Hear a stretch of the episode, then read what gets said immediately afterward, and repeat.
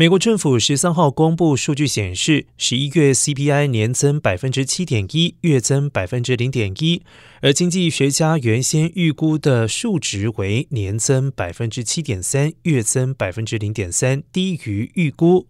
而最新的通膨数据公布之际，美联储将召开为期两天的会议，各界普遍预期，美联储十四号下午将宣布升息两码，也就是零点五个百分点，五十个基点。